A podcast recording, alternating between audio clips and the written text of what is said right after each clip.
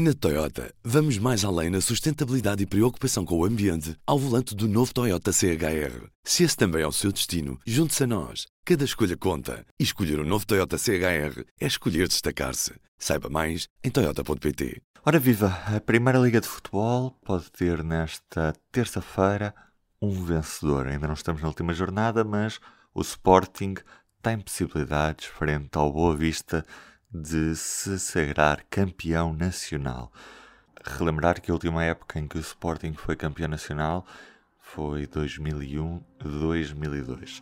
Hoje o cenário é muito diferente, estamos com uma época marcada fortemente pela pandemia, com estádios vazios.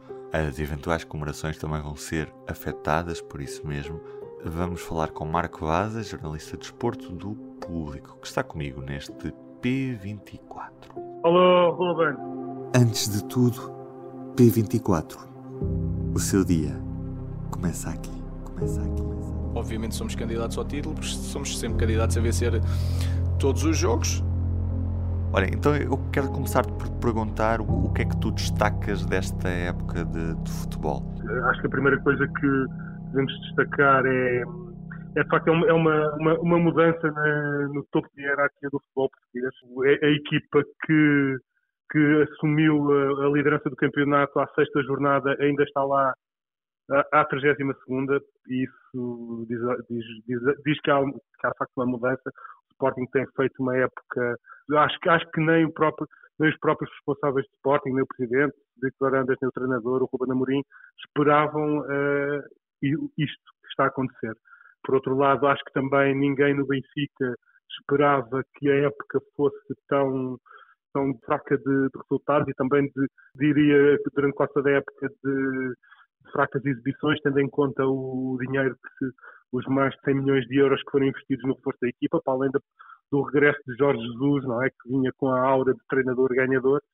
E, e também penso que se o Futebol do Porto, enfim, está, está alguns no meio, porque, por um lado, na, nas provas nacionais, apesar de ter conquistado a supertaça, não foi muito longe, no, acaba por não, não, não, não renovar o título de campeão e não, não vai à final da Taça de Portugal e, no entanto, teve uma, uma votação na, na Liga dos Campeões, eliminando a Juventus e, e ganhando um, do, um, dos jogos na eliminatória com uma equipa que, também, que é uma das finalistas. Uhum. Uh, o Sporting eh, chega a esta fase sem, sem qualquer derrota, mas acaba por chegar à, à frente do, do campeonato muito por mérito ou mais por demérito dos seus adversários diretos? Uh, aqui estamos a falar do Benfica e do, e do Porto. Eu incluía também, para já nesse lote, também outro, outra equipa que também se pode considerar adversário direto ao Sporting de Braga, Uh, porque por tudo aquilo que tem feito nos últimos anos, pelo crescimento incrível que, em, termos, em termos desportivos que o Braga tem tido, acho que também se pode considerar já um adversário e um, enfim, um candidato por mérito próprio a, a, a chegar ao topo da hierarquia. Bom, se é mérito de um ou de mérito de outros, acho que é um, é um pouco das duas coisas, porque ninguém ganha no vácuo, não é? Portanto, se o Sporting, se virmos, por exemplo, que o Sporting este ano não perdeu nenhum dos jogos com nenhum dos adversários diretos e até ganhou alguns. Enfim, com, com o Foco do Porto empatou duas vezes no campeonato, ganhou na Taça da Liga, ao Benfica ganhou no campeonato e ao Braga ganhou duas vezes no campeonato e duas vezes na Taça da Liga. Eu diria que, primeiro que tudo, há mérito do Sporting em, em estar, eh, em estar à frente dos seus tradicionais adversários. Depois, naturalmente, que, eh, como disse, ninguém, ninguém eh, ganha sozinho, portanto, quer dizer que os adversários também tiveram, uh, uh, enfim, tiveram pior. Tiveram, objetivamente, fizeram épocas objetivamente piores e isso é uma série de fatores, não é? O Jorge Jesus queixou-se que a Covid-19, digamos, amputou a capacidade competitiva da equipa, poderá ter alguma razão, mas enfim, isso também não explica os, os maus resultados que, teve, que tem tido ultimamente, é? e, que, e, e, veremos o que, é que, o que é que o Benfica ainda poderá fazer até ao fim do campeonato e, sobretudo, na, na final da taça. Uh, e o Futebol Clube do Porto, acho que a, a, a, o, o, maior problema do Futebol Clube do Porto foi, digamos que, um, ou seja, para além de ter tido uma sobrecarga competitiva com a participação longa na Liga dos Campeões, penso que o treinador Sérgio Conceição terá, uh, digamos, uh, sido muito conservador nas, nas, suas escolhas e não ter rodado um bocadinho melhor a equipa, porque vemos que neste final de época estão a aparecer jogadores como o Tony Martínez, como o Fábio, como o João Mário que, ou o Romário Barão, que poderiam se calhar ter tido mais minutos no início de época quando as coisas estavam estavam, estavam mais intensas em termos de calendário, porque agora o que, o que nós vemos é, é o, é Fogo do Porto ainda com vontade, ainda com garra, mas se calhar com menos pernas para, para chegar ao, aos seus objetivos. Uhum.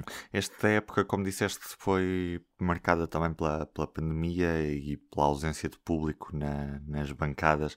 Podemos dizer que esta ausência de público teve especial influência no rendimento esportivo de algumas equipas, nomeadamente naquelas que costumavam ter os estádios mais cheios?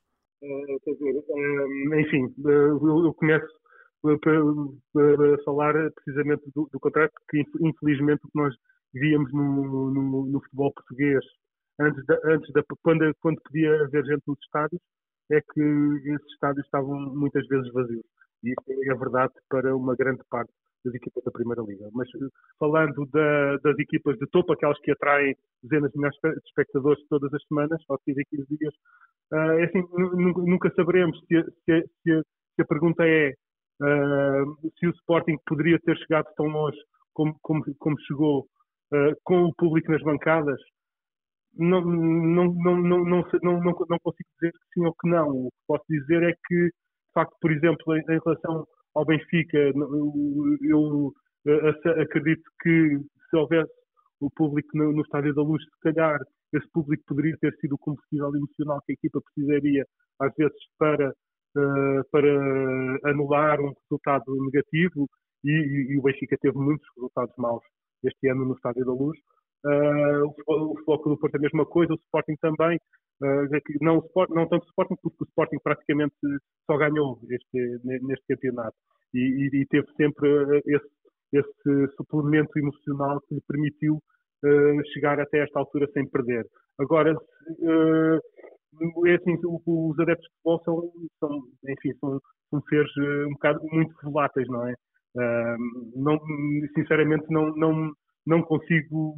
É, obviamente que eu, eu acredito nisso e, e, e, e, obviamente que toda qualquer pessoa irá, irá sempre dizer que prefere ter adeptos na bancada e eu pessoalmente também também prefiro assistir a um jogo, um jogo de futebol com adeptos na bancada.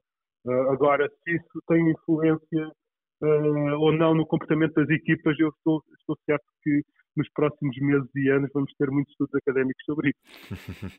vamos ficar à espera deles. Marco, queria ainda te perguntar sobre a questão da, da arbitragem. Nós em Portugal temos uma liga que até é bastante bem cotada a nível europeu, a sexta melhor liga segundo o ranking da UEFA. É também um país que, que exporta muito dos seus talentos, da formação e os próprios treinadores são, são bem vistos lá fora. Mas olhando para dentro, parece que estamos sempre naquele debate de, de termos um problema de qualidade nas nossas arbitragens. Estes problemas existem mesmo? Nós temos mesmo uma arbitragem com uma classe inferior às outras ligas europeias? Ou, ou isto é muito usado quase como uma estratégia para desviar atenções por parte dos clubes e, do, e dos próprios adeptos? Uma coisa é em que nós estamos uh, nivelados com as outras grandes equipas europeias, enfim, temos um, o, o, o vídeo-árbitro que e isso, de facto, é o, foi, é um upgrade eh, enorme em relação àquilo que tínhamos antes.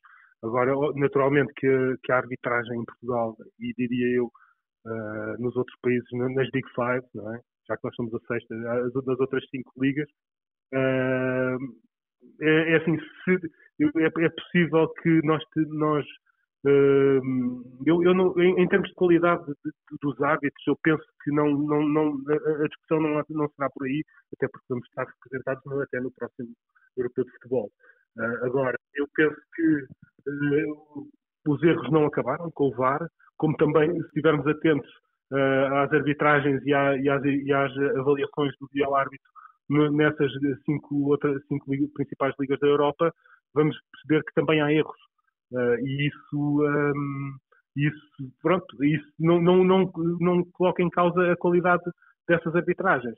Portanto, um, o que eu acho é que sempre que um clube ou um responsável de um clube ou um departamento de comunicação do clube fala de, de, de uma arbitragem que beneficiou o, o, o rival ou, ou, prejudicou o seu próprio clube, eu, eh, eu penso que isto é sempre, são sempre indignações seletivas, amnésias seletivas, cada um fala de si e, e não fala e não fala e não fala de, de, de, do, do todo, fala apenas da sua parte. E isso penso que enquanto uh, é, continuarem a acontecer essas uh, indignações e amnésias seletivas, eu penso que é uma discussão inútil estar a falar da qualidade da arbitragem portuguesa ou não. Marco, muito obrigado. Uh, foi um prazer ter falado contigo. Obrigado a todos. E do P24 é tudo por hoje. O jogo do título terá acompanhamento no site do Público em público.pt. Eu sou o Ruben Martins, despeço-me por hoje. Até amanhã. O público fica no ouvido.